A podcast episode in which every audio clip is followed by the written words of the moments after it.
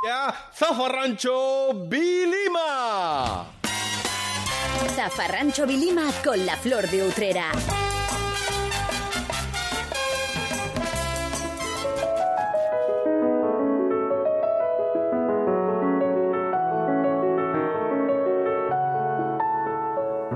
Manu Sánchez, bienvenido a Íntimo Vilima.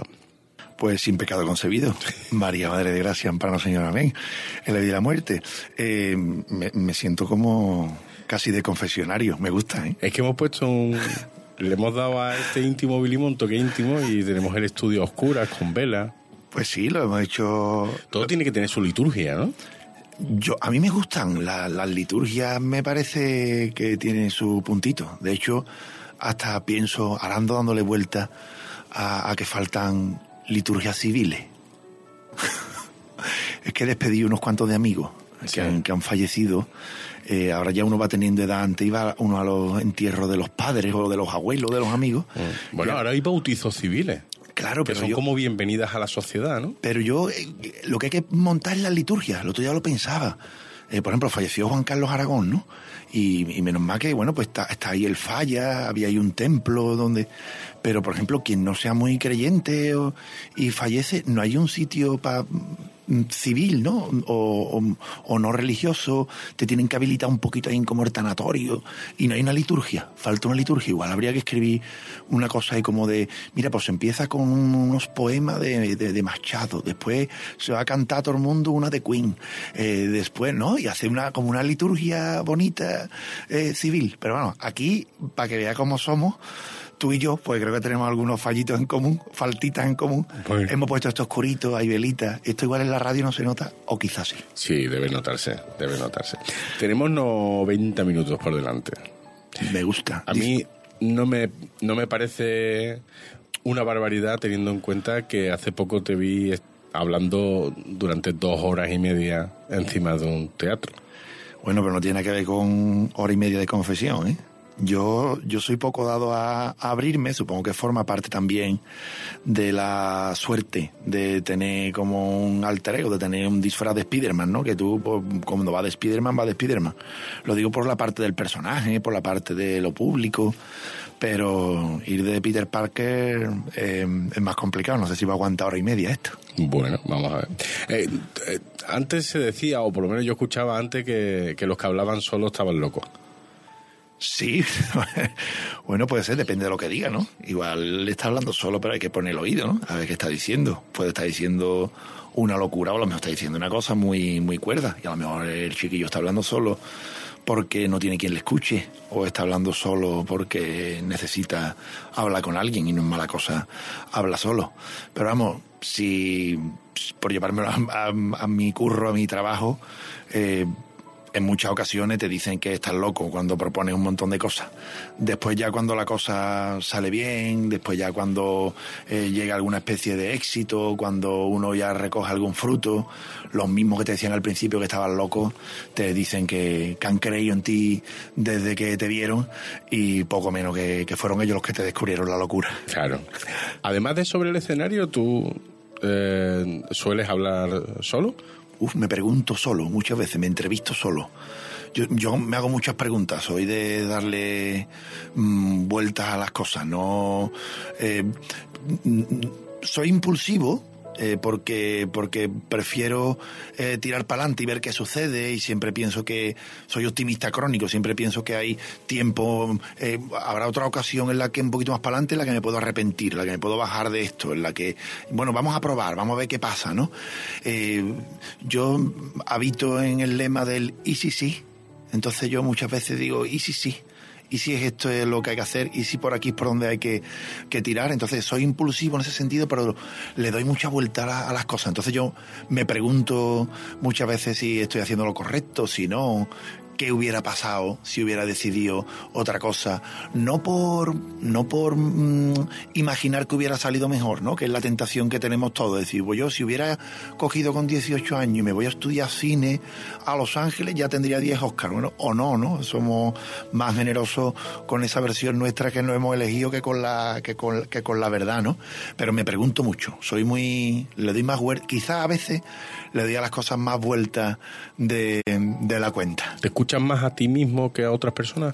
Suelo mm, rodearme de gente con la que no estoy de acuerdo. Intento eh, evitar los palmeros, intento eh, evitar gente que, bueno, creo que está bien, ¿no? Esto es como cuando vas a un concurso, los jurados, ¿no? Se, se quita la puntuación más baja y la más alta.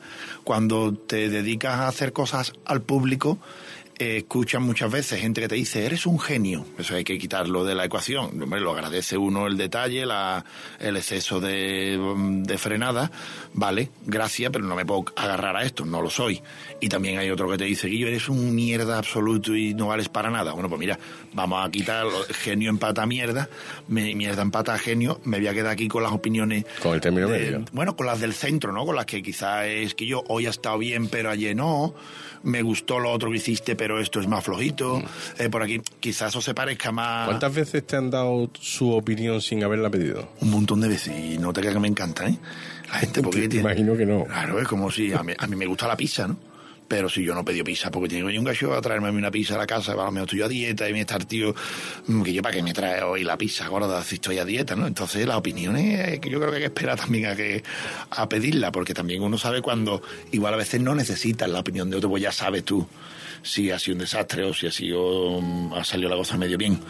Eh, pero yo intento rodearme ¿eh? de gente que, que me da su opinión. Yo, por ejemplo, mi, mi mano derecha, mi, mi gran mitad en todo esto y casi en la vida, porque es mi mejor amigo también, Rafa Ratón, que, que suena muchas veces Sí. por aquí, eh, yo creo que no hemos estado de acuerdo en absolutamente nada en la vida. Entonces eso es, eso es maravilloso. Al final no te da tiempo a, a ser autocomplaciente, ¿no? Al final tienes ahí, eh, de hecho creo que jugamos un poquito incluso a, a eso, ¿no? A cuando uno dice yin, el otro dice yang, a cuando uno dice dulce, el otro dice salado. Y al final es una forma de ponerlo todo boca abajo, de abrir en canal las cosas y de acabar haciendo esa lista de pros y contras, ¿no? A mí me gusta, me gusta, además yo estoy muy cómodo en el conflicto. El conflicto, mm, bien, el conflicto bien no tiene por No qué te ser- agota el conflicto. no, no tiene por qué ser desagradable. A mí me, me gusta. Me- de verdad, me parece algo. Es un terreno en el que me siento muy, muy a gusto. En, en- en- en estar totalmente en desacuerdo con la otra persona y ahora escucharlo, pero escucharlo no para encabezonarte con lo tuyo, sino para ver por dónde dejarme a lo mejor que me convenzan. Soy, mm, me- a mí me gusta que me convenzan. Yo soy muy mal mandado, yo soy muy mal obediente. Eso me ha, me ha hecho tomar decisiones muchas veces, eso por no tener un jefe, eh, mm, emprender, montar una empresa. Yo mm, no sirvo para obedecer. Para que me convenzan, sí. Me dejo. Ahora se lo tiene que currar de enfrente. ¿eh? Tiene que venir cargado de argumentos, ¿no? Hombre, claro, o de ibérico. Los argumentos están sobrevalorados. Si, es- si lo otro es ibérico. Mm, Pero mm, no, no sirves para ser obediente, pero pero sí has sido muy obediente, por ejemplo, con tus padres. Sí, porque, porque venían cargados de, de argumentos y de ibérico. Es decir, en casa se come muy bien. Entonces eso eh, es importante. He sido obediente con mis padres, pero, pero ellos han sido generosos conmigo. ¿eh? Ellos han sido muy generosos conmigo. Yo lo veía de una manera hasta hace unos meses. Ahora, ahora he sido papi y lo veo de otra. Yo con 16 años eh, por casi una casualidad, una encerrona entre amigos, me subo a un escenario. Eso parecía que iba a quedar poco menos que en la broma de mm, hoy el Manolo Sánchez, que es como me llaman los del baloncesto que me hicieron la encerrona. Hoy el Manolo le hemos hecho una broma, le hemos subido al escenario, hemos hecho unos carteles con su cara y ha tenido que actuar. Bueno, pues una cosa que se iba a quedar ahí entre amigos. La vida seguía, yo seguía jugando al baloncesto y estudiando ingeniero en telecomunicaciones. Pero la cosa no quedó en broma. Después de aquello me llamaron para actuar otra vez porque aquello salió bien, y entonces ya era profesional cobrando y, y acepté el reto. Perdona que te interrumpa. ¿Qué sentiste cuando te subiste por primera vez al escenario? Fue agradable. yo lo paso fatal, pero fatal que me quiero ir de ahí, huir y, y escaparme hasta un segundo antes, pero todavía me pasa, ¿eh? A mí cuando dice la gente, cuando no sientas esos nervios en el estómago es que algo habrá cambiado. Eh, tu mula, eh, si hay una pastillita que me quitara a mí este momento tan desagradable, es muy desagradable.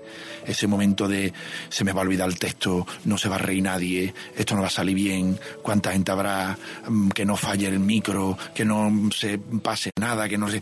Ese momento es muy desagradable, muy desagradable. ¿Qué es lo que pasa? Yo creo que hay mucha gente que ese momento desagradable no lo puede soportar y no espera, no aguanta hasta ese segundo momento, que es cuando se abre el telón, se escucha la primera risa, el primer aplauso, tú ves la cara de la gente como iluminada, ¿no? Porque se están, están riendo, están esperando que tú le- les hagas disfrutar. Y entonces eso compensa todo lo, todo lo anterior y con crece. Eso, eso es como una droga. Eso supongo que algo segregará el, el cuerpo, mm, no sé si es adrenalina o, o, o qué es, pero es, es muy agradable. Y es algo que engancha, de verdad. Yo creo que físicamente. Una vez lo comparaste con hacer el amor. Es que yo creo que es orgásmico, es una sensación eh, porque cuando tú haces el amor, tú no solamente estás sintiendo lo que siente tú, tú, lo guapo es tú estar notando cómo reacciona la otra persona, ¿no? Y qué está sintiendo, y cómo se encoge, y cómo tiembla, y cómo mm, busca el punto. Todas esas cosas provoca tú. O lo intento. No te voy a decir, es un diario. No te Te es un diario, pero como, tembló, la, eh. como la Olimpiada, una vez cada cuatro años. intento no repetir sedes. Bueno, espérate, ya no. Ahora, No, hombre, ahora pero- estoy ya con sede fija. ¿eh? Ahora estoy ya con sede, ahora estoy ya con, ya con sede fija. He abierto un poli, he abierto un poli y ya nada, nada, ya con el- Pero hombre, claro, si provoca esas cosas ya tendrá... Yo te iba a dar mi número ahora. Bueno, a lo mejor que se monta el gemelo, que no siempre soy yo. ¡Ah, para! Y digo, hostia, qué guapo, y es que se va a montar gemelo, un tirón o algo. Y entonces por eso te digo que es como que creo que es orgásmico, porque es lo que tú estás sintiendo más lo que tú ves que estás sintiendo los otros. Y eso te hace a ti sentir más, y entonces tú haces sentir más a los Y otros. te viene arriba. Claro, entonces al final eh, creo que aquí círculo vicioso entra perfecto. Eh, es ese círculo vicioso en el que es una cosa orgásmica, de verdad. A mí me, a mí me lo parece. ¿eh? ¿Todos los públicos son iguales? Mm, No, de hecho lo que no sabría yo es cómo, cómo llegar a una conclusión. Porque muchas veces vas a un sitio, ¿no? Y, y si has hecho una función, te vuelve y dice que yo vaya público complicado, el de... No sé dónde. San Sadurní de Noya. ¿vale? Pero es que hay veces que das tres funciones en el mismo sitio y el del viernes ha estado flojo, el del sábado ha estado el mejor público de tu vida y el del domingo mm, otra vez ha estado flojo. Entonces, a ver si es que ha pasado, he, he sido yo, se ha creado algo en el ambiente. Eh, bueno, ha habido veces, pues yo he ido a sitios y ha tocado función y ha habido un atentado terrorista del ISIS mm, dos horas antes. Pero igual viene la gente con el cuerpo cortado. Un día habían acaban de atropellar a uno en la puerta del teatro, coño, pues empezar después haciendo reír eh, es difícil porque ya tú llevas lo mismo, pero es que fuera la gente llega un poquito con el cuerpo cortado, se ha peleado todo con el de la puerta. El público es verdad que, que luego actúa como un todo. Eh, Eso es verdad, el público al final como un... Cuando ya se convierte en el público, tiene como vida propia, ¿no? Y la risa de uno se, conti- se contagia con la del otro. Eh, yo lo que no sabía es eh, llegar a ninguna conclusión, pero el público siempre es igual que va, el público siempre es diferente. Eso es lo, lo que tiene el teatro que, que es maravilloso. Por eso la función siempre es diferente. Pero yo que te voy conociendo ya un, un poco, o ya diría bastante, Ya te la puedes jugar bastante. claro, ya puedo hacer incluso cábalas e Es hipótesis. más, y esto oscurito y con las velas, raro será que esto no termine comiéndolo la boca, cualquier cosa de esto. Esto al final va a temblar hoy, Pablo. Ya verás, ya verás, ya verás. No, pero te conozco. Ah, me gusta que me llames zombie. Eh, de verdad, me gusta. Eh, no, no todo el mundo está satisfecho con su mote, pero a mí el que me habéis puesto Rafa y tú me gusta. Bueno, pero eh, esto más que motes sube ya seudónimo, ¿no? O Seudónimo, alias, ¿no? sí, Una cosa ya... podría firmar como Dombi. Dombi. Dombi. Eh, eh, digo que te voy conociendo ya bastante y, y- y- y- e intuyo que, que- o sé que no te gustan las faenas de aliño. Que no te gusta eh, eh, pasar vez- por... Algunas veces hay que hacerla, ¿eh? Claro, entonces lo que te quería preguntar era, ¿te ha pasado alguna vez que te has encontrado con un público ese, el de esa sesión en concreto, difícil, por lo que fuera? Y te has dicho, mira, paso yo, voy a tirar, cojo el texto, tiro para adelante y esto... O, o- o te esfuerzas como el torero que trata de sacar el mejor pase al peor toro. Uf, eh, por sí, con lo de los orgasmos. tú alguna vez dices, esto no va a salir bien, y me, me voy a bajar, me, me pa- para, y te ha vestido y te ha ido en mitad. No, eso se, se pelea un poquito, se me permite el verbo. Eh, yo sí, pero se puede seguir con más o menos pasión. Decir, bueno, voy a seguir por, por seguir. Porque tengo que cumplir con un... Cuando he hecho alguna faena de aliño, normalmente no ha sido culpa del público, ha sido culpa de cualquier otra circunstancia. Eh, por el tiempo, por, por, por no, eh, por, por, por la inmediatez, pues a veces hemos hecho eh, programas, hemos, hemos estado casi 12 años haciendo un programa casi diario, ¿no? En la tele, ¿no? Eh, hay veces que la actualidad está a favor de obra, otras veces no tanto, hay veces que el personaje está a favor de obra, otras veces no tanto, y algunas veces tú notas que ha hecho una faena de aliño, pero no como una cosa consciente de hoy la voy a hacer, sino que cuando termina tú dices que yo, hoy no había más nada de donde rascar, y entonces te sien- yo me siento mal, esto no puede volver a pasar, pues habrá que cambiar cosas, pues hay que cambiar el mecanismo, tal.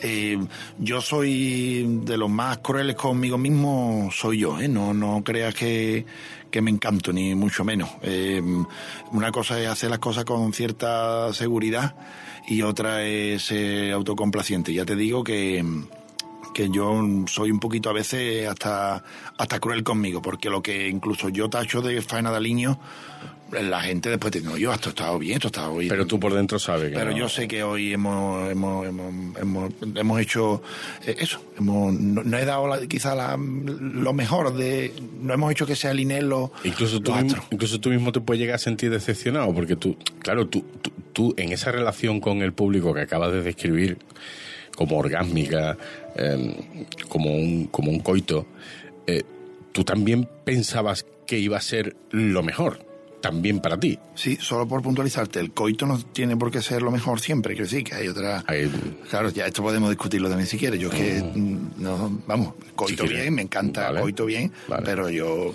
mueres en otras cosas. Bueno, eh, por supuesto, ¿no? Eh,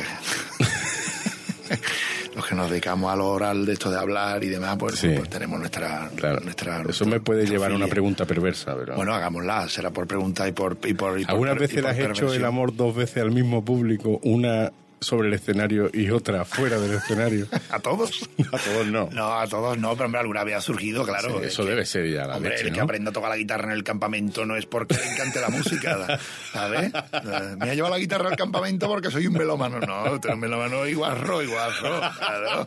No, no quieres de melómano también. Entonces, bueno, esto era cuando yo era joven, Sí, no, inconsciente, tú- ¿eh? claro, Tú claro, imagínate, claro. hace años Está yo- prescrito ya todo. Hombre, todo esto es pre- bueno, lo que esté prescrito es que ni recuerdo, son vagos, veo flashes, no me vienen a la mente, y soy capaz de montar una historia por contestarte, por, por ser eh, empático contigo. Pero, pero sí, hombre, entiendo que mm, no solamente muchas veces te dicen, claro, tú es que has ligado porque sale en la tele. Bueno, sí, pero no salgo en la tele mm, o no estoy encima del escenario porque me ha tocado un sorteo. Em, Quizá por los méritos que he podido hacer para salir en la tele y lo que he salido haciendo en la tele. Igual a alguna chavala le ha gustado, dice, uy, esto de la pizarra, pues este tío pues no es torpe del todo. Pues, me, pues, igual tiene una conversación agradable, me gustaría tener charlar con él en una cena, parece que le gusta comer bien. Eh, Igual que el de la guitarra y el campamento, Claro, ¿no? Que se ha tenido que currar los acordes, Es que parece que la no- canción guapa, no cualquiera. Es más, no sé por qué de eso no podemos sacar pecho. Y sin embargo, los guapos, que los guapos no tienen ningún mérito porque no han hecho nada para ser guapos. Es como dice mi Manu, eres muy alto. Digo, sí señora, pero que me ha salido solo, que yo no he hecho nada para ser alto. Sin embargo, pues, para tener una conversación más o menos agradable, para tener cierta mm, tendencia al trato, eh, pues quizás sí que haya tenido uno que hacer ciertos méritos, por leerte tus cositas, escuchar tus cositas, estudiarte tus cositas. Así que si alguna vez ha habido eh, orgasmo mm, de, eh, después de, de la función, después de la función. Pero que eso es como eso es como redondo ya, ¿no? O sea, eso es ya qué más se le puede pedir a, a una situación de Que vengas de la pizza, supongo. Ahí sí, a mí que me entra mucha hambre. Sueño y hambre me entra muchísimo después. Sí es verdad que cuando hablábamos antes, por ejemplo, de la faena del niño, en directo, en el teatro, ahí donde menos me ha pasado, ahí menos te diría que casi nunca. Es más, he sentido más faenas de niño en la radio, en la tele, Y puede ser por dos cosas, ¿no? Primero por, por lo diario. Por, a, la hora de hacerlo diario, pues hay días que tú uno está más fino y otro día que está menos fino. Y después también porque no estás viendo la reacción del público, porque ahí es como. Ahí el orgasmo es por FaceTime, eso es Eso es un Skype, en el Skype. Tú estás, se te queda la cara congelada en el No, peor sa- no sabes tú si, Ay. si estás tocando en el sitio adecuado. Correcto. ¿Cuál es la reacción cuando estás tocando? Y eso pues lleva a veces a, a, a alinear.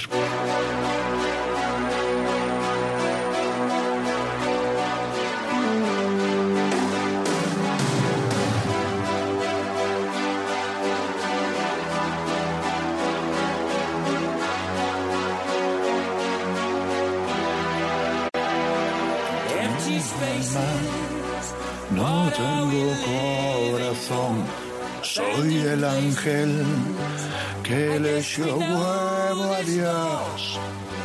On and on. Does anybody know what we are licking? Te la he bajado un poquito porque la estabas cantando tú. Bueno, me, últimamente no sé si he hecho bien o mal, porque ahora cuando escucho este temazo, Chomagobón, me sale el demonio de dentro, me sale el último santo, porque así empieza la, la obra. Entonces ahora casi que esta cosa que no puedes evitar ya que te suene la otra, la otra letra, pero este tema me parece una declaración de intenciones, una filosofía de vida, y digo de vida mm, queriendo, porque porque me parece el resumen de, un montón de cosas. ¿eh? Show must go on por muchos motivos, porque incluso esta cosa de tener que preparar el show, hacer el show y dar el show, ser parte del show, también implica mucha, mucha renuncia, pero llega el momento y show must go on. Esta canción mm, que has elegido, afortunadamente la has elegido y, y puedo y, puedo hablar un poquito de, de ella y de, y de la relación que tiene esta canción con el mundo del, del espectáculo al que tú te dedicas. Em, y es cierto que tiene muchos mensajes. En- Por ejemplo, cuando, cuando, cuando Freddie Mercury canta esta canción, está ya muy afectado por, un, por una enfermedad ya muy incipiente, muy, muy terminal. Y eh, el hombre dice, bueno, eh, escribidme lo que sea, que, que yo lo voy cantar, que yo lo que quiero es dejar material, que yo lo que quiero es seguir dedicándole mi obra al público, ¿no? Tan, tan fuerte es la relación del creador con el público, mano.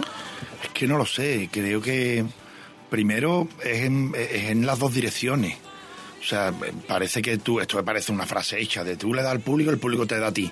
Pero es que tú, tú piénsalo, que sí, que, que tú estás ahí encima del escenario, lo estás flipando y te está mirando mil personas, dos mil personas, o imagínate Wembley, ¿no? Eh, y te están aplaudiendo y están coreando lo tuyo, lo que tú.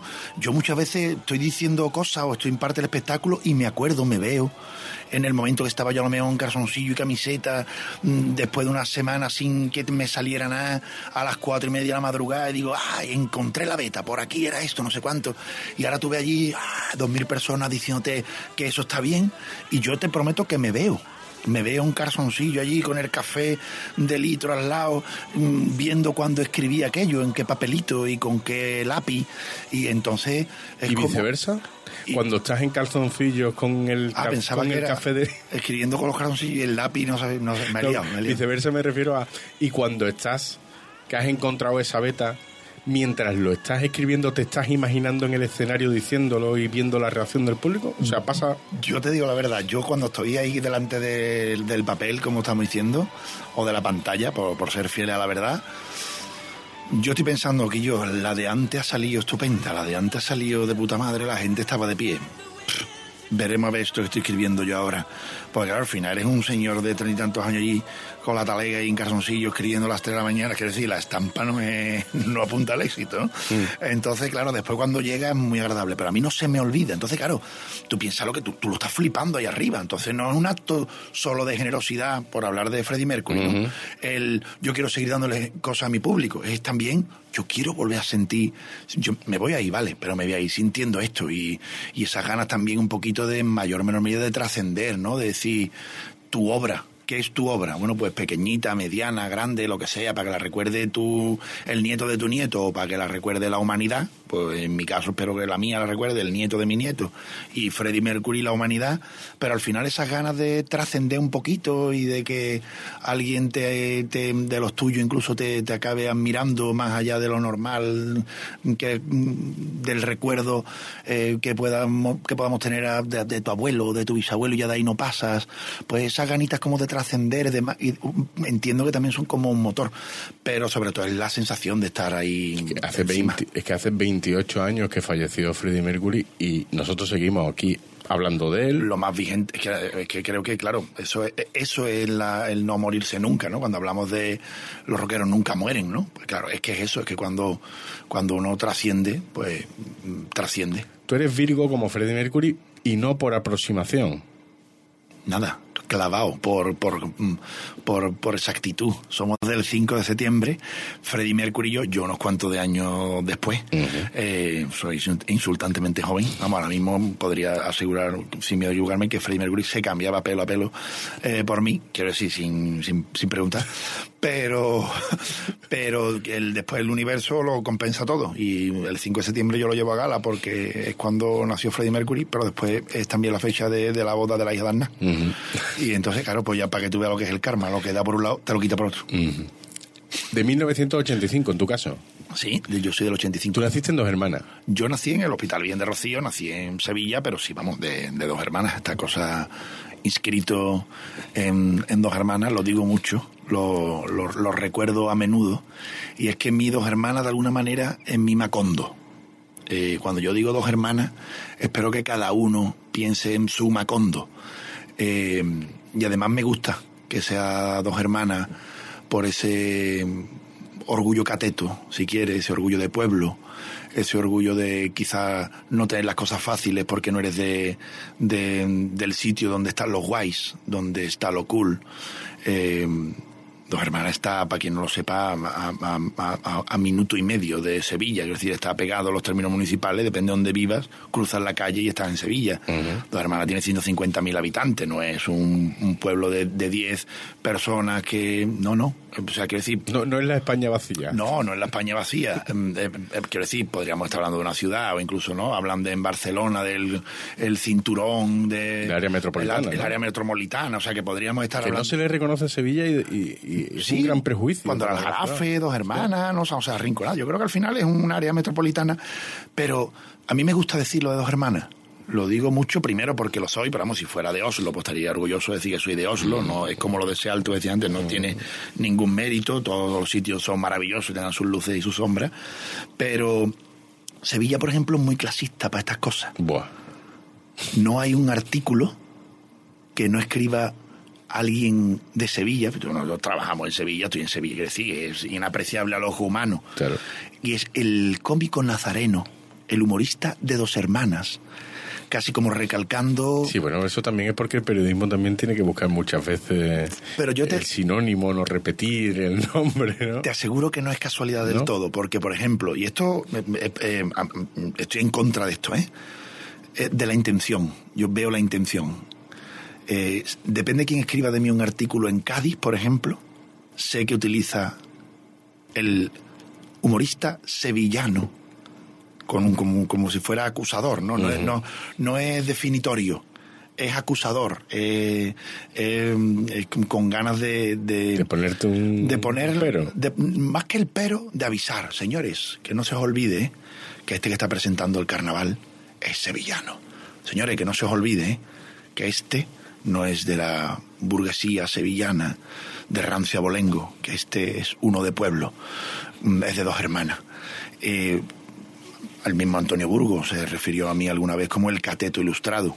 Le agradezco las dos cosas y creo que no merezco ninguna de, de las dos. Pero por eso sí que Es casi tan bonito como lo de Dombi, ¿eh? es, es muy bonito. Cateto ilustrado, ya me gustaría a mí merecerlo. El Él problema, lo hizo con... es, el problema es que él no lo hizo claro. para halagarte. No, no, no, no, no creo que tenga el- la, la capacidad de, de- del halago, sino, sino es mm, para según quiénes, ¿no? Eh, y, y me alegro, ¿eh? No ser digno del halago depende de, de, de, de quien venga, ¿no? Porque eh, está bien. Eh, Yo creo que hay dos tipos de bondad, la de ser bueno con los buenos y malo con los malos. Entonces yo cuando los malos eh, están en contra de uno es que las cosas van Sí, bien. claro. eh, De hecho, si alguien habla mal de ti, depende de quién sea, puede ser incluso. Es maravilloso. Claro. Claro. Es maravilloso, ¿no? O sea, tú te imaginas que Donald Trump dijera, porque Manu Sánchez es un cieso y tal. Tú eso Ole, lo, pondría, lo pondría, lo enmarcaría. Lo Bien. Donald, bien, bien. Celebro que te siga lavando la, la cara con las manos llenas de riqueza. bien. Entonces, claro, eh, yo remarco mucho lo de lo de dos hermanas porque me parece como un bueno, pues, pues me parece como un, un alarde de lo de, lo de lo no mainstream un alarde de, de, oye no voy a no voy a impostar. Hay gente que lo hace al revés muchos artistas que les encanta ser de Madrid sin serlo. Hay muchos artistas que les encanta ser de Triana sin serlo. Hay muchos artistas que les encanta ser de Cádiz sin serlo. Y, ¿por qué no? Si usted es de Benalú, ole los conos y de Benalú. Y si usted es de Chiclana, si usted es de, de Palma del Río, pues usted es de Dos Hermanas, de Utrera, de Los Palacios, o de Moratalaz sea usted de Úbeda de Linares, sea usted de donde, de donde quiera. Yo lo, lo digo muchas veces, no, no tiene más importancia, ¿eh? no tiene más importancia, porque al final yo me paso con el trolley mm, la semana y no hay sema- cada semana duermo en cuatro camas diferentes de un hotel, de una función, de un bolo, de no sé qué. Al final yo mm, me gusta lo de la patria chica porque me recuerda al barrio, me recuerda a papá, a mamá, a los colegas, a los, a los compis del colegio. Al ¿Te final te parece- recuerda eso. ¿Te parece que hagamos una cosa? Hacemos una pequeñita pausa y, y enseguida hablamos de tu infancia en Dos Hermanos. Viva dos hermanas. Cuenta con la SER. Pase lo que pase. La Flor de Utrera. Anís artesanal de intenso sabor natural destilado al estilo tradicional. Para disfrutar en momentos especiales. Destilado en alambique de cobre fabricado en la sevillana calle Feria en 1913.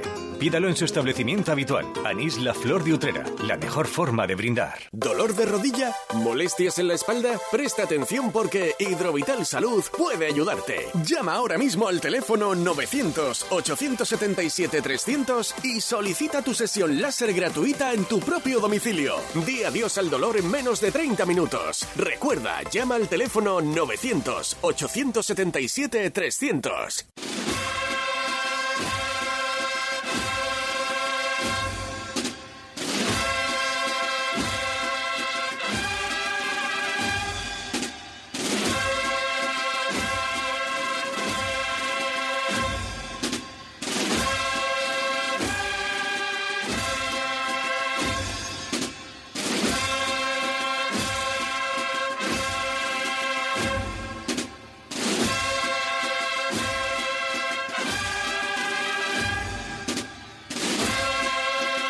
Agrupación musical Santa María Magdalena y suena Alma de Dios, que es una marcha de cofrade, Muy cofrade. muy cofrade, muy, muy, cristera, antigua, muy, antigua, cristera. muy de Cristo, Sí. muy de Cristo. Para los que no sean de por aquí, pues hay que decirle que los pasos de Cristo llevan una música diferente a los Sí. pasos de palio. De hecho, es otra orquestación, es otra, es otra configuración musical. sí. Porque el caminar de los pasos es diferente. Correcto. Y tú has elegido esta como segunda mm, elección musical, Manu. ¿Por qué? Pues mira, hemos empezado con Queen, hemos estado anglosajones en las formas, hemos estado muy internacionales, hemos estado en Zanzíbar, pues ahora nos vamos a dos hermanas, miércoles santo, a mi Cristo la oración al huerto saliendo de la calle para tomar.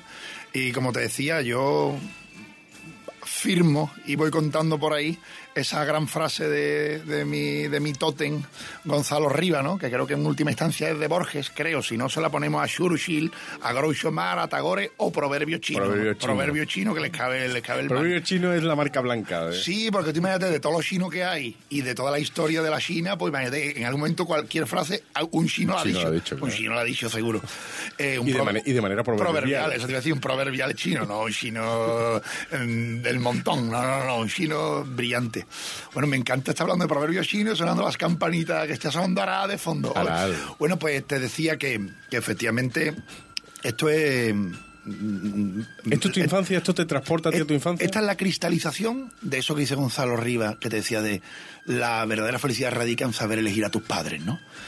Esto para mí es mi infancia. O sea, yo, eh, yo los fines de semana me llevaban a jugar a la Casa Hermandad. Eh, como se entiende por aquí abajo, ¿no? La Casa Hermandad era como el centro social, cuando no había centros sociales, eran los que actuaban de ONG del barrio y del pueblo cuando no, no había tanta ONG, ¿no? Eran los Do- donde se reunía el foro. Claro, eran los civiles, mm, que, que había ahí una, un un edificio, eh, digamos, público o abierto al público se podía quedar y mientras se limpiaba plata porque había que estar preparando no sé qué, pues hacía un guiso para recoger dinero para la bolsa de caridad o se estaba allí jugando al ajedrez o se estaba viendo unos vídeos. de- Yo recuerdo, mi- yo jugaba, mi- mis recuerdos son, mi infancia son recuerdos de una, de una casa hermandad y, a mí esto me lleva a, todavía a sentirme un niño, ¿no? Cerquita de, de mi padre. Yo creo que esa, ¿no? Muchos somos, tu patria es tu infancia, ¿no?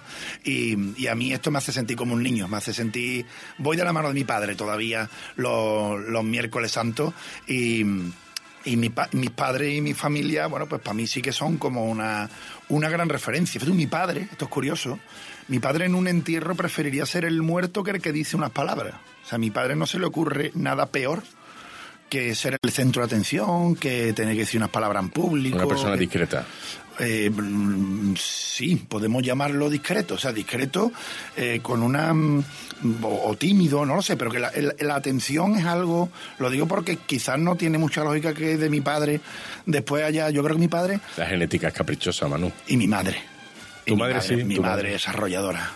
Mi madre es arrolladora. Mi madre, eh, mi madre es muy divertida, muy rápida.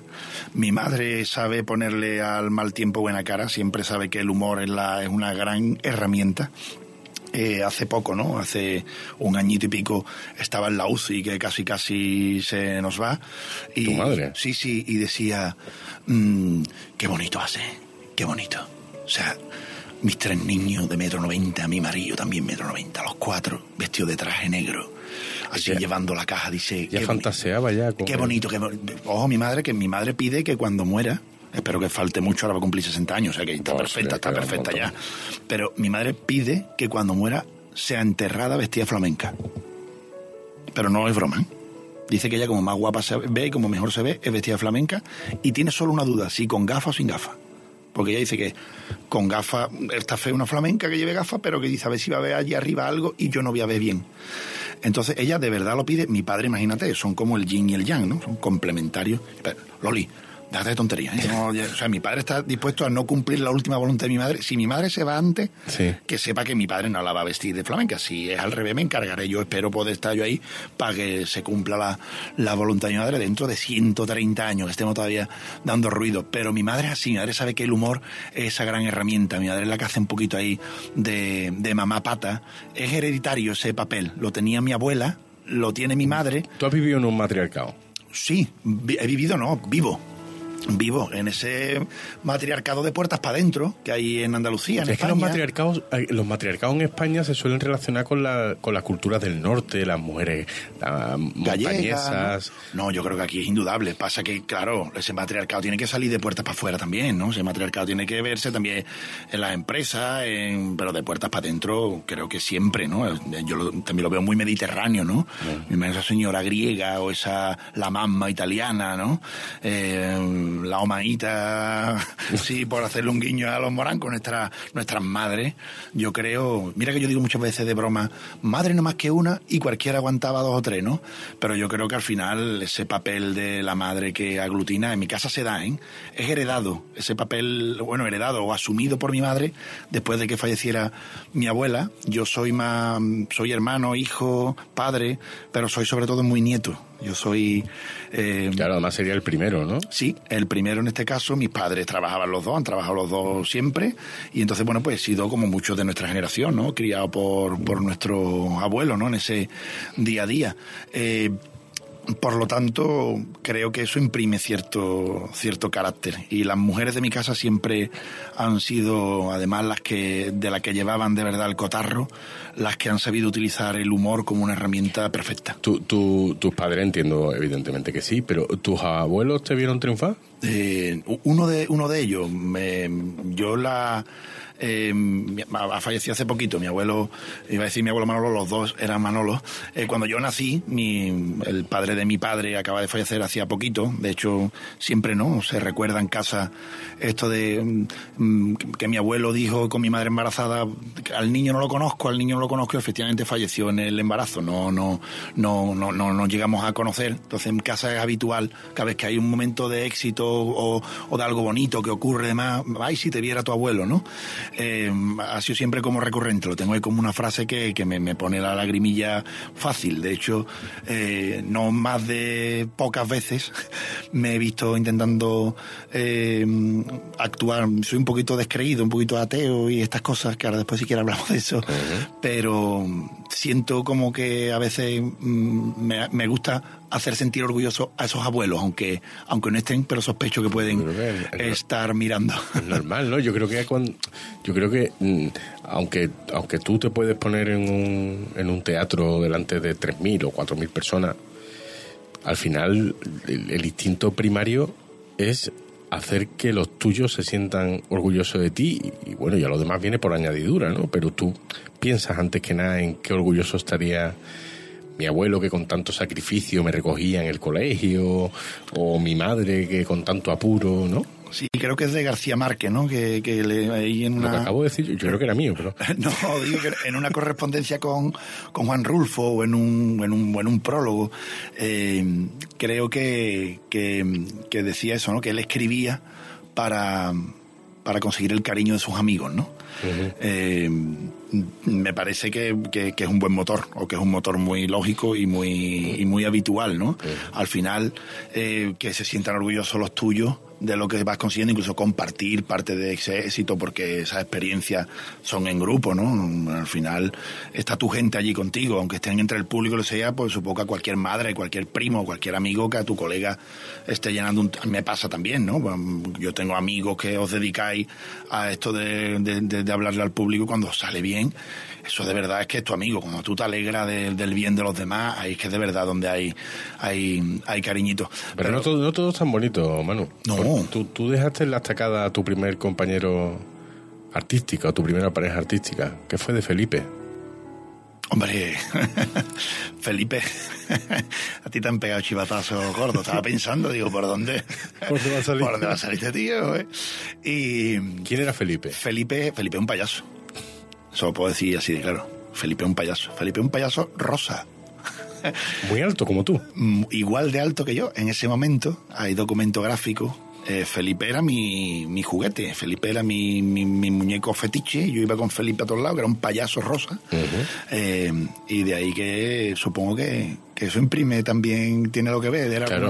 como- yo lo de payaso lo tengo claro y lo de rosa también. Por eso no tengo, no, no tiene mi heterosexualidad, no tiene ninguna debilidad. Heterosexualidad que tú alguna vez me has confesado con, con cierta em, eh, incertidumbre que hay gente que pone en duda. No, pero me parece maravilloso. Eso es que lo estamos haciendo bien.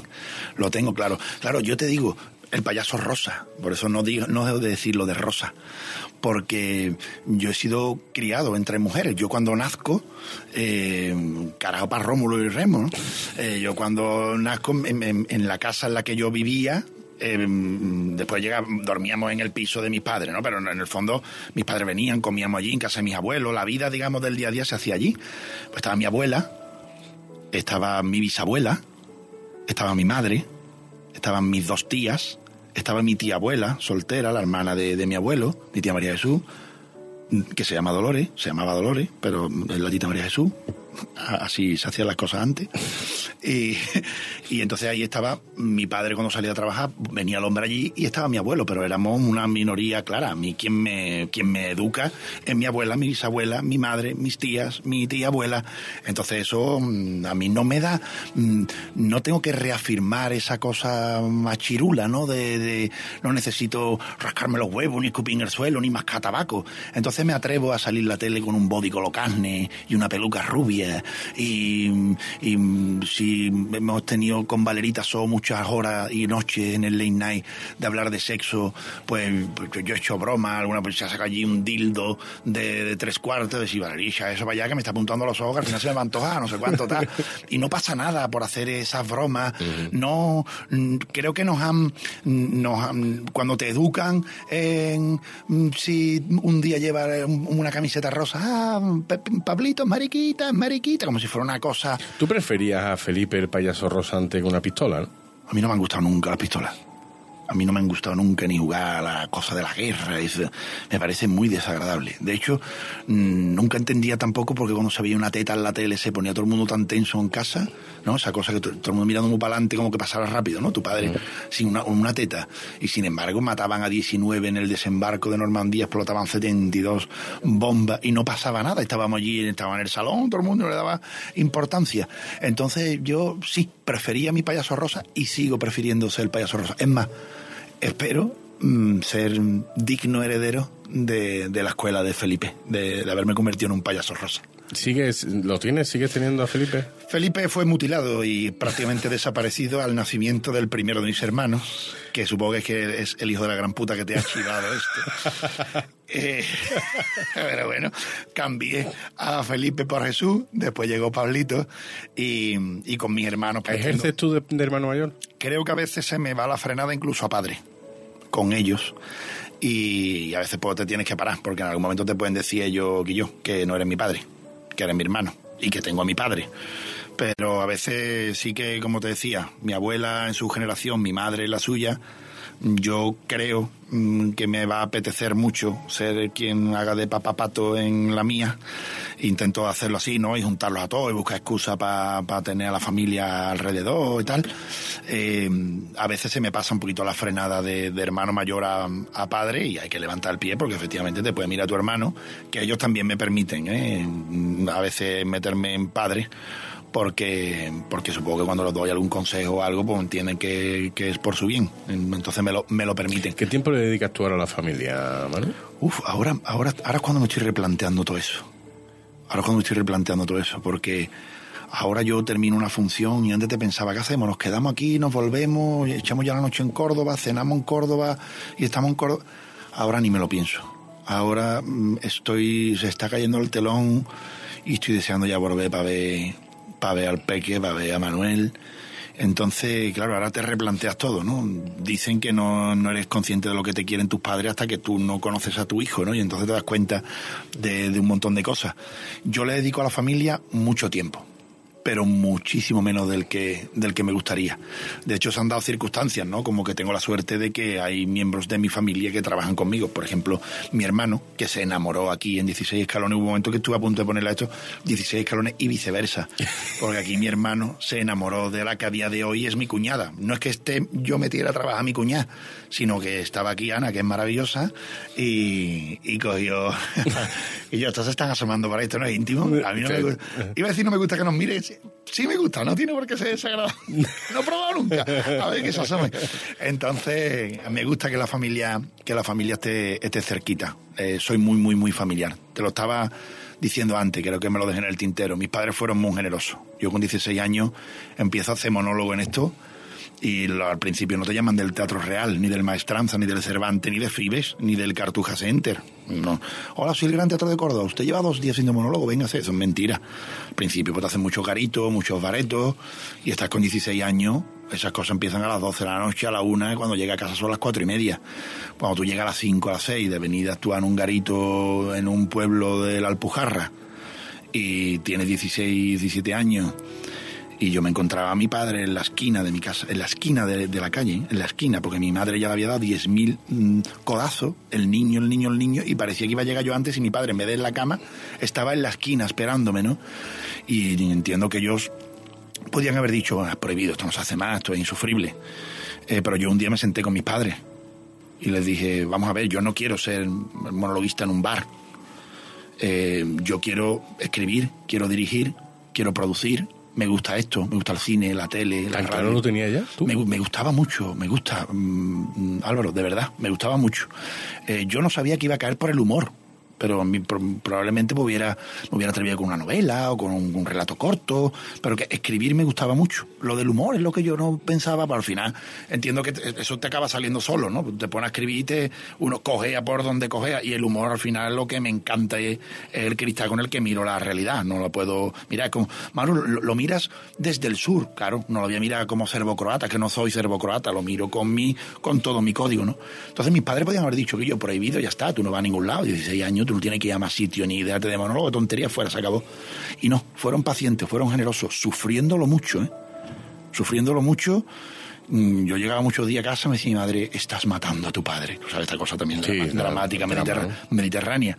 Mi padre, para, demostrar el disgusto, hacía esta cosa que hacen muchos los padres, que llegaba y se acostaba sin comer. Eso lo hacía mucho mi padre, para darle por culo a otro, se acostaba él sin comer, gane, come, ¿eh? y castígame mirando a la pared, ¿no? Pero no, tú comes, ¿eh? Entonces yo digo que, que fueron muy Un mártir, un mártir. Esperaron, esperaron a que yo fue un añito o dos.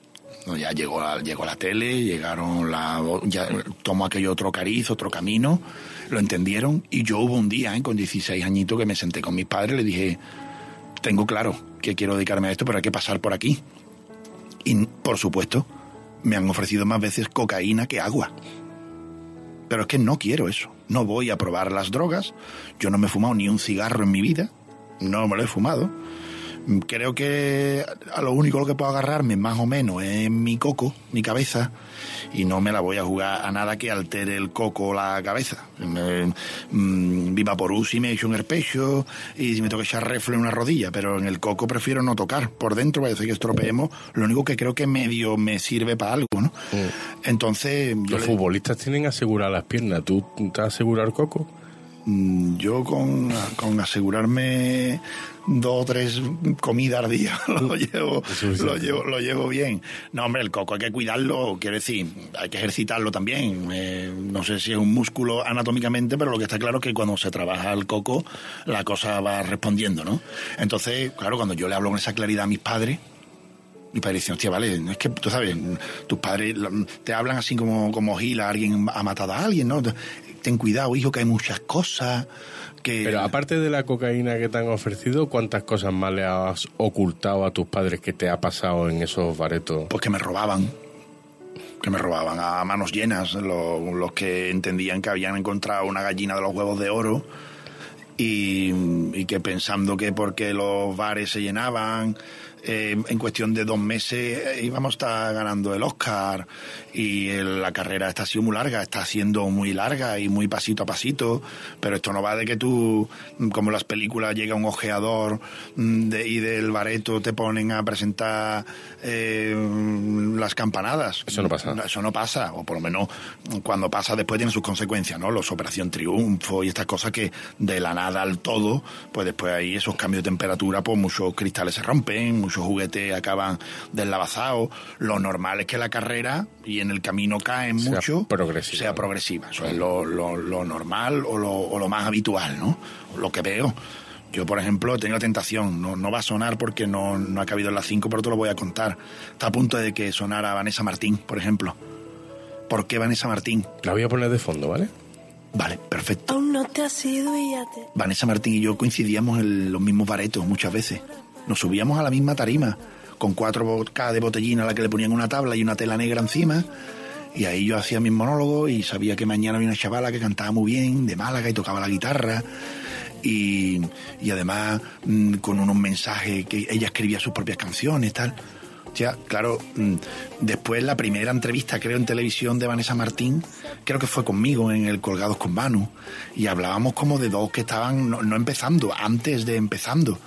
Y yo le decía a Vanessa Martín, yo cuento los viajes en coche por Vanessa Martínez, pues de aquí a Cádiz hay un disco y tres canciones, no sé cuánto, tal.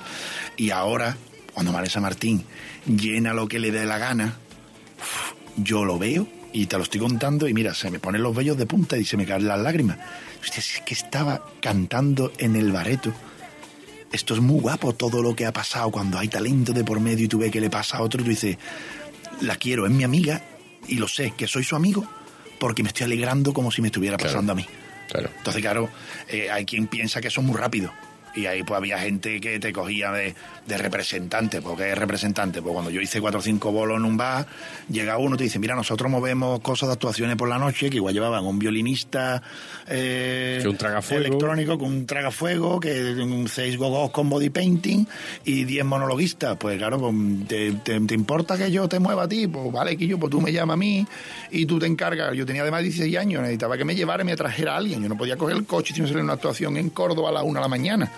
Entonces, pues yo me llevaban, me traían tal y me decían que cobraban X cuando te acaba entrando al año y pico estaban cobrando pues 12X, ¿no? Y las 11X que faltaban pues se las quedaban ellos.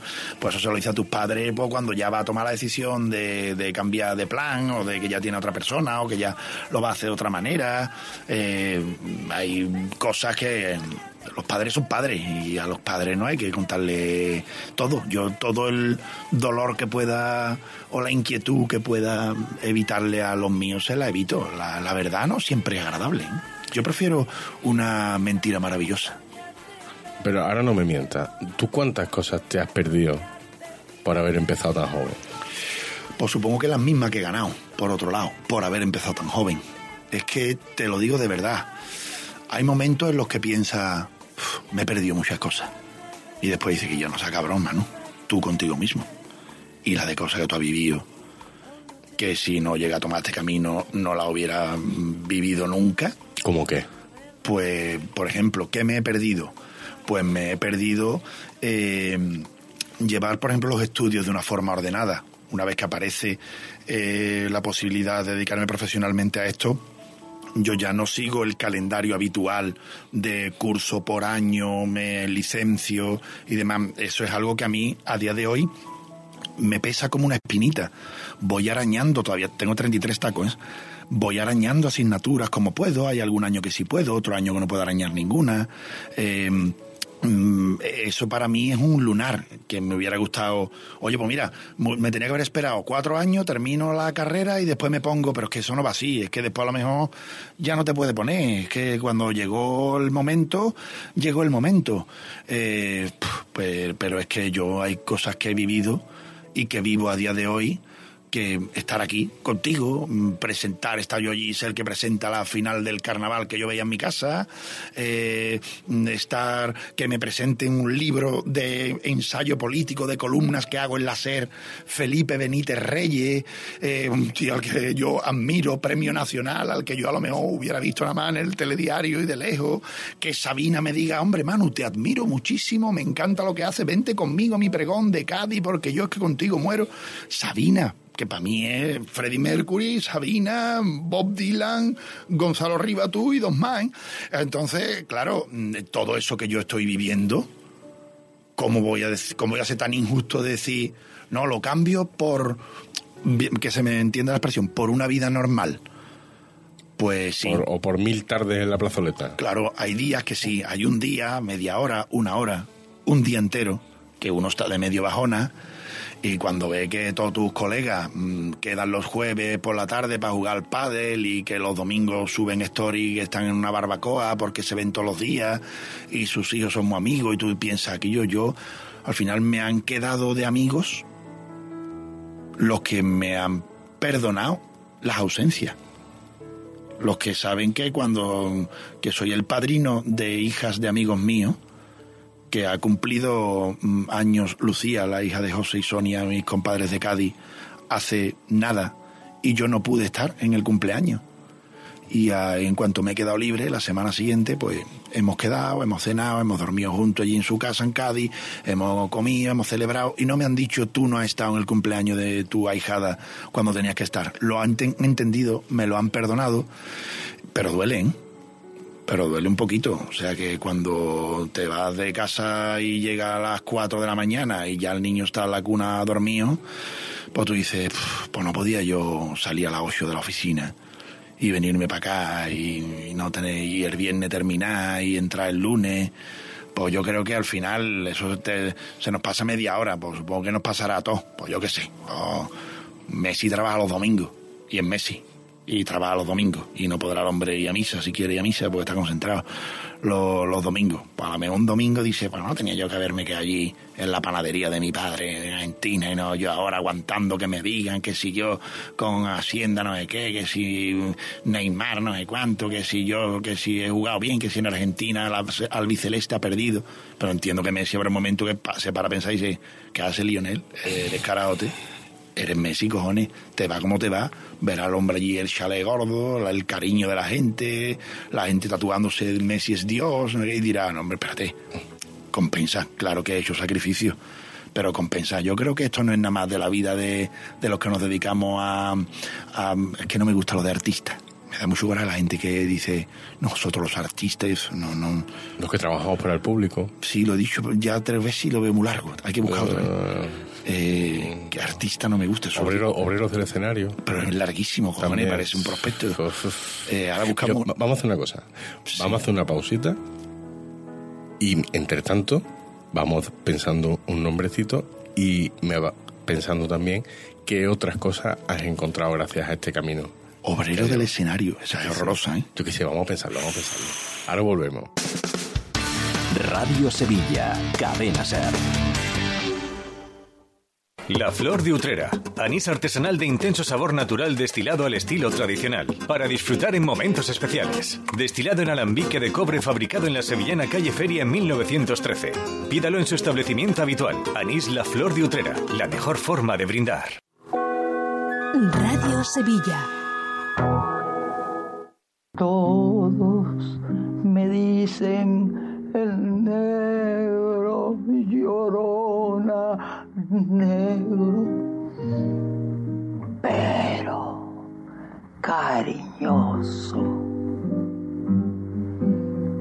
Todos me dicen el negro llorona negro. Tengo que confesarte, Manu, que no se me ha ocurrido nada. bueno, tampoco tiene que ser hoy.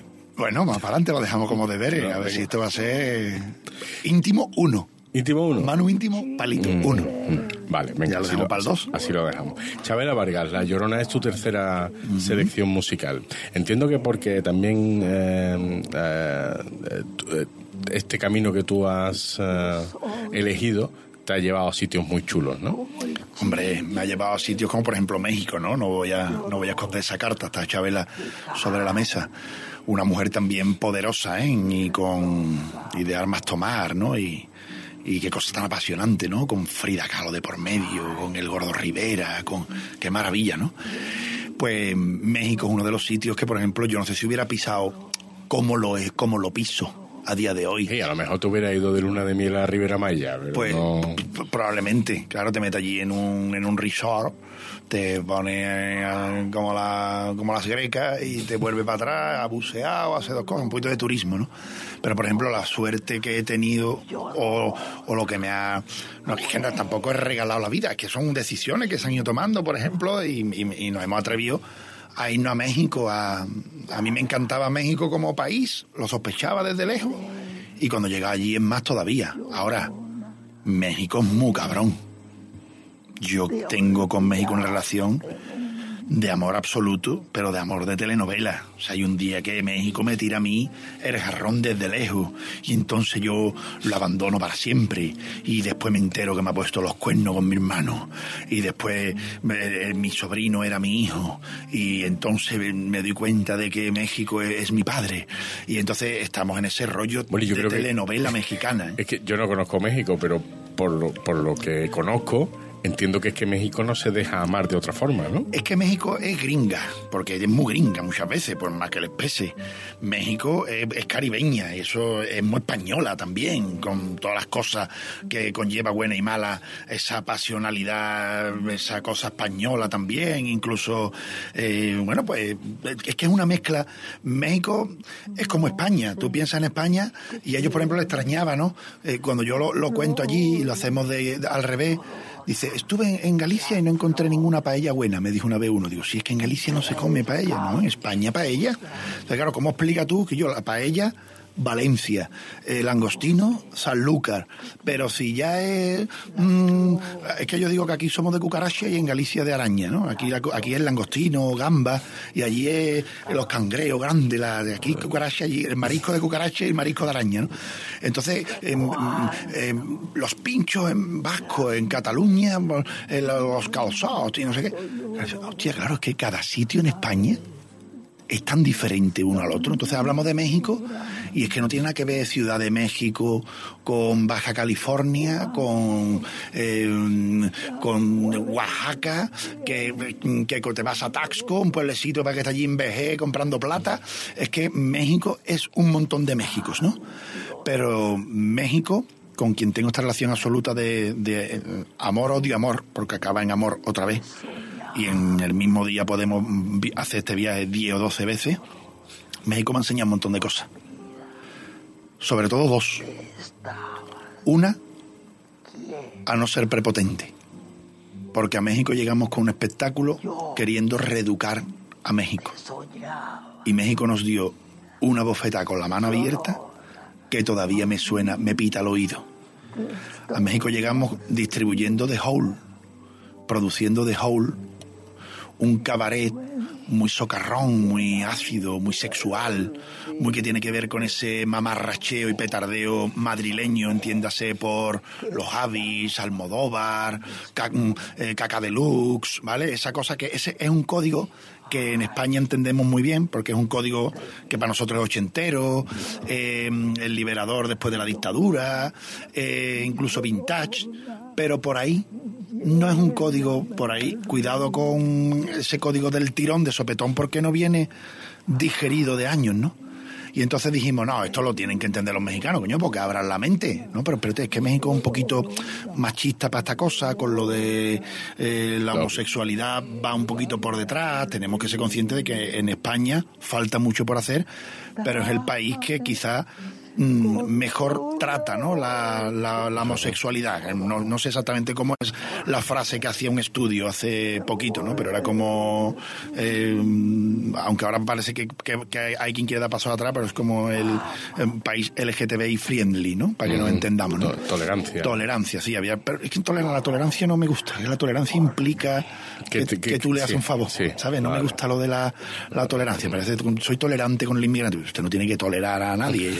Te- Tendrá que, como mucho, respetar, eh, asumir, mm, ayudar si Hable- quiere. Hablemos de respeto, entonces. Claro, pues sí, probablemente sea bueno. El respeto no, no, no, no está mal. Mm, Entonces, llegamos allí con The Hole, mm, todo era cabaretero y tal, y no, no, no, no que fue, fue una bofetada con la mano abierta. Después la cosa, con las conclusiones sacadas, fuimos capaces de cambiarlas y de darnos cuenta de que es verdad lo de que el público manda. Y que las cosas si había que hacerlas, había que hacerlas poco a poco, había que hacerlo con la connivencia del público y no sintiéndonos los que íbamos a reeducar a esa forma de pensar. Y lo segundo que aprendí fue a arruinarme con dignidad, a empezar otra vez desde cero, a, a darme cuenta de que... Cuando estás hablando de arruinarte, no, está, no, no es un eufemismo. No, no, no, no, no, no, no, no, la, la bofeta de México fue muy gorda, muy, muy gorda, muy, muy gorda de todo lo eh, ganado en años y años de trabajo. Se invierte en una producción que era muy ambiciosa en México, donde además adquirimos la gestión del teatro, del Gran Teatro Molière, en la calle Molière, en Polanco, un sitio del carajo de la Ciudad de México, al lado de grandes centros comerciales, rascacielos, helipuerto en el teatro.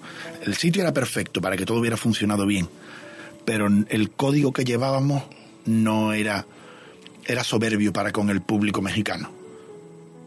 Quisimos llegar diciéndole, no, hay que ser, hay que ser esto. Usted tiene que ser esto. Bueno, pues mire usted, si yo soy el que tiene que pasar por taquilla, efectivamente yo tendré que ser eso, pero mm, explíquemelo de otra manera, ¿no? Y, y la ruina fue, no fue total, por- pero sí nos dejó a cero. O sea, no fue una ruina Sí, de, de, de números rojos. de ahora, debo 6 millones de euros, pero sí nos dejó a cero. Desde el principio. O sea, volver a empezar. Begin de Begin. Eh, Juan Luis Cano, de Goma Espuma, Sí.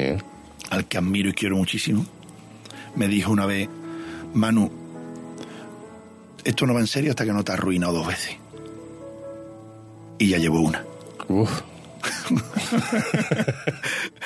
Pero ahora, después de, de dos años de, ese- de esa bofetada gorda, eh, te das cuenta de que, bueno, de que se abrió otra puerta. Se abrió la puerta de, de hacer las cosas con otra, con otro análisis, de hacer las cosas con otra humildad, de volver a hacer cosas que igual no hubiera hecho. ¿Y lo si no aprendido? hubi- ¿Y lo aprendido en México vale para España? Sí, claro que vale para España. Lo que pasa es que en España es más fácil entender la psicología española porque es la que Somos tenemos, aquí. es la que tenemos, ¿no? Eh, pero, pero hay que, sí, sí que vale, sí, es una cuestión de, de, de saber cuáles son los targets, de cuando quieres hacer caminos y viajes, hacerlo lentamente con la connivencia del público. Eso de que el público es quien te la bendice o quien te la condena, eso no es una frase hecha, ¿eh? Las cosas van bien cuando el público, cuando lo haces con esa intención, ¿eh? si quieres escribir un poemario para tú tenerlo y ponerlo en la biblioteca pero si tú ha- haces una obra de teatro en la que inviertes y te vas a un teatro de 2.000 personas, es porque quieres que entren 2.000, ¿no? Si te vale con 300 te vas a una sala de, de 300, no nos hagamos trampar solitario de yo lo hago para que me guste a mí, no para que le guste al público. Para que, para que lo guste a ti, te lo, te lo graba en el móvil, te lo pones tú en tu casa. Tú lo haces también para que te guste a ti y para que le guste al público. Claro. Las cosas como son. Lo que no es que Y eh, todo el mundo se siente público objetivo, ¿no? todo el mundo es público objetivo de algo. Porque yo también hay gente que me dice, a mí lo que tú haces no me gusta. Y yo pienso, pues me alegro de no gustarte a ti. Porque yo lo hago para, yo sé... Hay otros códigos, ¿no? Hay perdidos, ¿no? No, que- a ver, es que, es que mm, hay una frase de taza, esta de si la mejor manera de no gustarle a nadie es intentar gustarle a todo el mundo, ¿no? El camino más fácil para fracasar es intentar gustarle a todo el mundo. Si tú vas a una boda y en una mesa de 10 hay dos que no le gustan la gamba, uno que dice que el jamón le hace bola, otro que dice echar queso ese para allá que huele muy fuerte, o una que es vegana dice a mí no me ponga carne, otro champán, qué asco, esto, esto peruta, a mí no me gusta el champán, no sé cuándo. da. Si la gamba y el jamón no crean unanimidad en 10 personas, ¿cómo vas a ser tú tan soberbio de querer provocarla tú? Entonces, ese acto de decir, vale, a los que es cuestión de puntería, a los que me dirijo, les voy a intentar encantar. Ahora, si le fallas a eso, no diga después, no, a mí el público no me importa. No, tú le querías encantar a estos cuatro, vale. Tú vas a traer una gamba para los cuatro que les gusta la gamba. Ahora, como los cuatro digan esta gamba tan mala, no diga, a mí me da igual a la gente con las gambas, no. Para los cuatro, eso lleva tú un mes diciendo, tengo, voy a traer una gambita, voy a traer una gambita. Entonces, yo creo que. ¿y- y- ¿Eres tú el que busca el público o el público que te encuentra a ti? O sea, es decir, dice, yo voy a intentar gustarle a esto. Ha No, dicho, es va- una- vas creciendo junto, ¿no? Vas creciendo junto, vas testando, tú también sabes con qué te encuentras más cómodo, con qué no te encuentras más mm, cómodo. Yo creo ¿Te, han dicho alguna vez eso de me gustabas más antes, ahora ya no me gustas? O viceversa, antes no me gustabas y ahora sí. Sí, pero creo que Este responde público otra, que va y viene. responde a otra cosa eso, ¿eh? Hay mucha gente que me dice, por ejemplo, Manu, con lo que yo me reía contigo cuando tú hablabas de tu madre, ahora que dices cosas políticas, no me hace tanta gracia. Pero eso no responde al humor. Eso responde a que probablemente opine otra cosa diferente a la que opino yo y no soporta opinar otra cosa. Yo admiro mucha gente a la que en la que con la que no estoy de acuerdo en lo que opina, ¿no? Y, y creo que ese es el peligro que corremos, que no somos capaces de estar en la misma mesa. A mí me parece horrible esa frase de en la mesa, en familia, no se habla de política, ni religión, ni de furbo. ¿Por qué, eh? ¿Por si discutimos? No sabemos discutir. ¿Esto de qué va? ¿De que o hablamos de parece que refresca o tenemos que hacer la Segunda Guerra Civil? ¿No hay nada en medio? ¿No será más sano? Por favor, señores, hablemos educadamente y con respeto de política, fútbol, religión o de si refresca o no refresca. Pero es que no, nos autorreafirmamos en la incapacidad para el debate, para la charla, para el desencuentro. Por eso te decía yo antes, yo estoy cómodo en el conflicto, pero en el conflicto en no opinar lo mismo que la otra persona y no pasa nada. Y probablemente hay, hay un momento en el que dos personas que opinan diferente, las dos pueden llevar razón o las dos pueden estar equivocados. Yo te digo que mi color favorito es el negro y tú me dices que el tuyo es el blanco. Y yo he puesto aquí media hora diciéndote por qué el negro y tú a mí por qué el blanco. Y los dos llevamos razón. O los dos estamos equivocados. A lo mejor el mejor color universal es el azul. Pero no, no pasa nada porque yo te esté contando por lo, mira el negro porque me adelgazo, y tú dices, no, el blanco que me da alegría, y las dos cosas pueden ser verdad, aunque no estemos de acuerdo, ¿no? Entonces, yo no me encuentro, no me encuentro incómodo en el conflicto. Cuando viene alguien y el conflicto que te plantea es, me hacía más gracia antes con lo de tu madre, ahora no. Yo también entiendo, no, traduzco y digo, vale, pero esto no es cuestión de que ahora los chistes me salen peor. Es que ahora no te hace gracia que en vez de 16 años tengo 33 y me gusta meterme en otro, en otro charco y que la situación es otra y que entiendo que la realidad es otra. También pasa al revés, ¿eh? y lo que más me gusta son gente que, que, que, que, que- conversa en la otra dirección, ¿no? Aquí yo en la tele no, pero te he visto en el teatro y ahí me encanta. Que yo en la tele no me cuadraba, y es que eso nos pasa sobre todo a los cómicos y a las cómicas, que hay gente que te adora y hay gente que dice, yo al tío ese no lo trago. No pasa a lo mejor con los carpinteros o con los cantantes, pero los cómicos tenemos gente que no nos traga. Porque claro, tú imagínate, la situación es, es cuanto menos pintoresca. Tú estás en la tele sin saber quién hay detrás, a lo mejor un cuarto de hora diciendo pamplina para que se ría el otro. Si el tío tiene el wifi enganchado contigo y los dos están en el mismo rollo, pues se ríe contigo y un chiste le gusta más y otro menos y se ha reído. Ahora, como el tío esté delante tuya diciendo yo nota este no lo aguanto, tú estás un cuarto de hora con cara de gilipollas diciéndole cosas notas y entonces yo vine y me fui, no sé qué. Un cuarto de hora un nota mirándote a ti con cara de gilipollas insistiendo, insistiendo además. Como el que te toca un pesado en una boda, ¿no? Claro, entonces ya tú cuando- al cuarto de hora dices, hermano, este es, es gilipollas, tío, este tío, tío hay que matarlo, hombre. La, la televisión es medio de masa que mata mosca a cañonazos, ¿no? Eh, eh, claro, entonces, bueno, pues hay que asumirlo también. Y también uno es espectador. Y también me reconozco diciendo, ya, nota, este no lo puedo ni ver. Y yo, el chaval, tres macho, mi algo, carajo.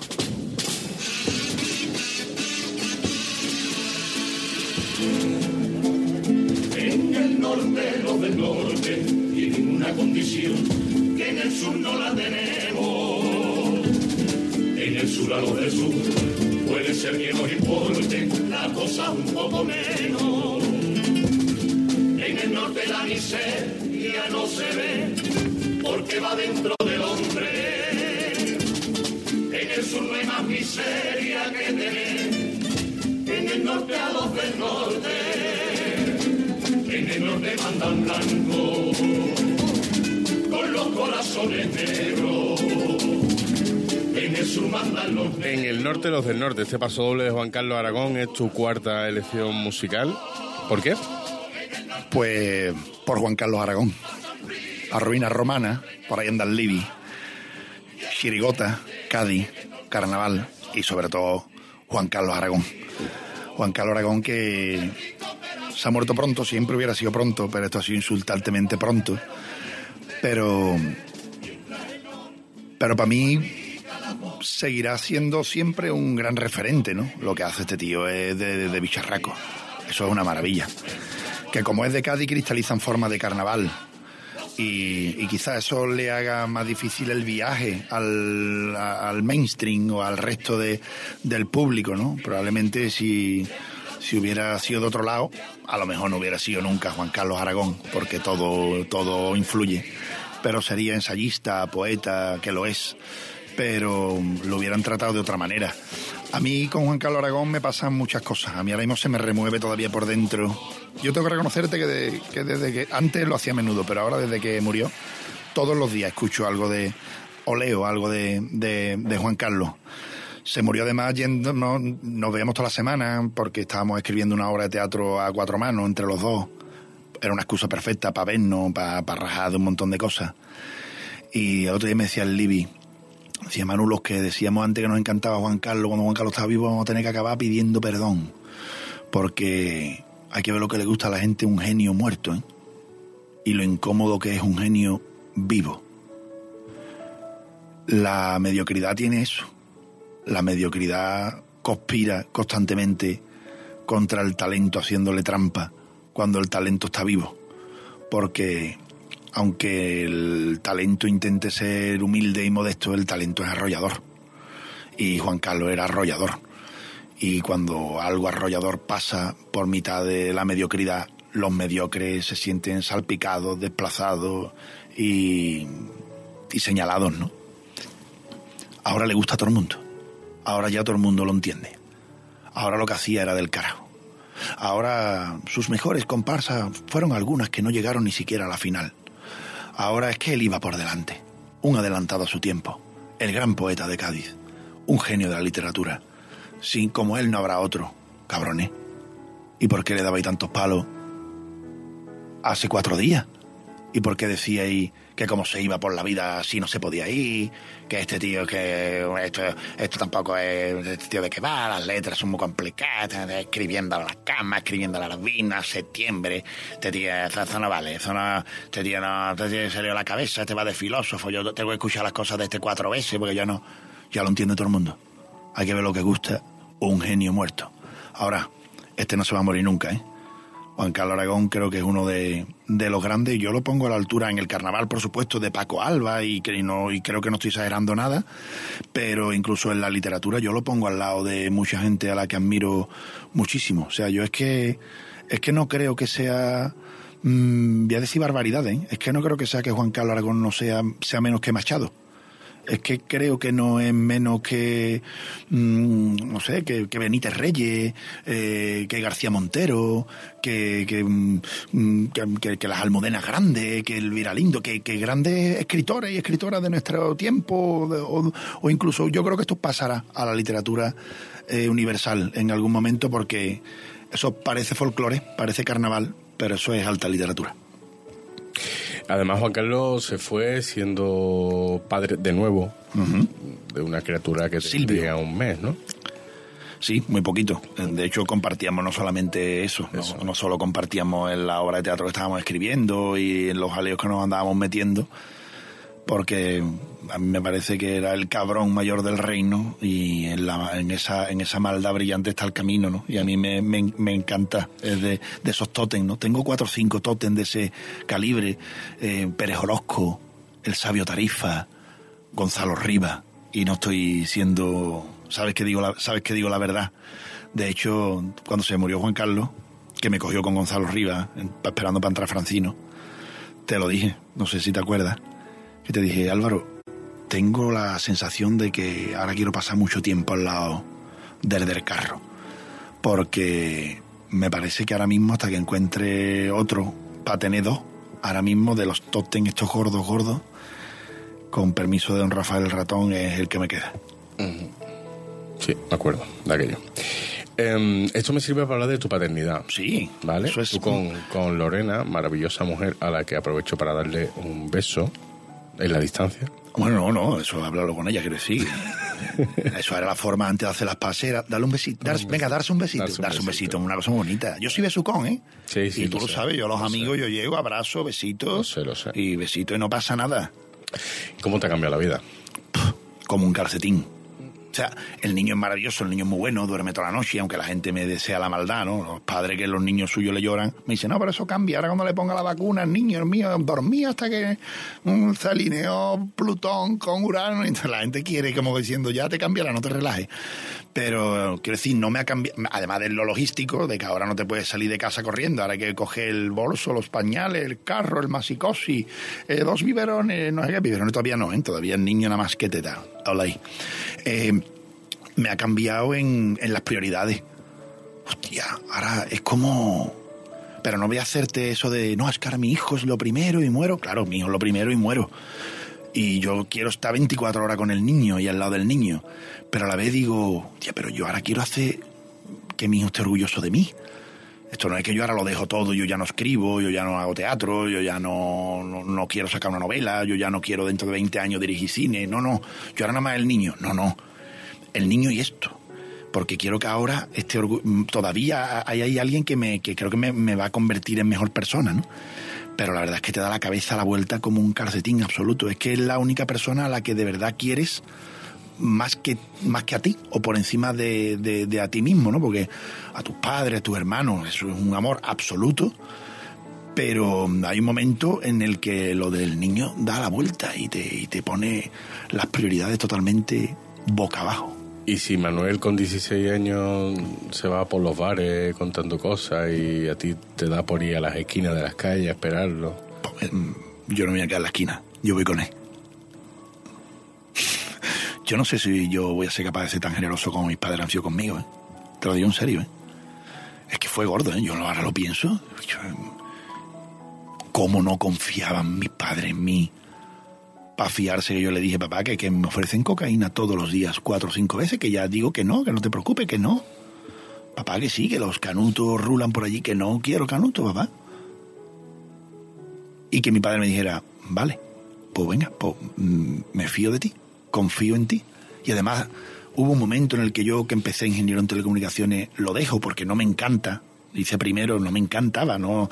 Yo entré ahí por esta cosa que nuestra generación, no, yo que tiene más salida. Claro. No, te preguntaba na- no te preguntaba nadie, ¿a ti qué te gusta? Claro. ¿Qué tiene más salida? Después se ha demostrado que la salida es tierra, mar y aire, ¿no? Porque todo lo que lo de la salida está en, en- en Madrid, en Berlín, en Alemania, en Nueva York, vale. Entonces, se me daba bien estudiar, nota siempre de 10, por suerte, pues venga, pues el niño lo más difícil, pues el bachillerato tecnológico, el de ciencias puras, para que nos entendamos. Y de ahí, pues venga, pues teleco. Yo llevo toda la vida diciendo ingeniero aeronáutico para irme a Madrid a estudiar, y el año antes lo ponen en Sevilla. Y me jodieron, eh, yo llevaba ya un montón de tiempo diciendo, "No, yo ingeniero aeronáutico, ingeniero aeronáutico para coger gaviller, am, im- ga- gavi- gavillero total. Entonces, eh, en ese momento en el que yo dejo Teleco para empezar periodismo, tú imagínate, con lo de los monólogos, no tenía nada que ver, pero coincidió en el tiempo. Mi padre decía, se me ha escarriado, se me ha escarriado total. Pero aguantaron, fueron generosos y a día de hoy se lo agradezco. Yo no sé si soy buen hijo, voy a intentar ser buen padre, pero ya te digo yo que, que para llegar a la altura de los talones a, a mi padre, a mi madre, va a estar muy complicado. Pero tengo la tranquilidad de que el niño, por lo menos, tiene esa gran red que son sus abuelos.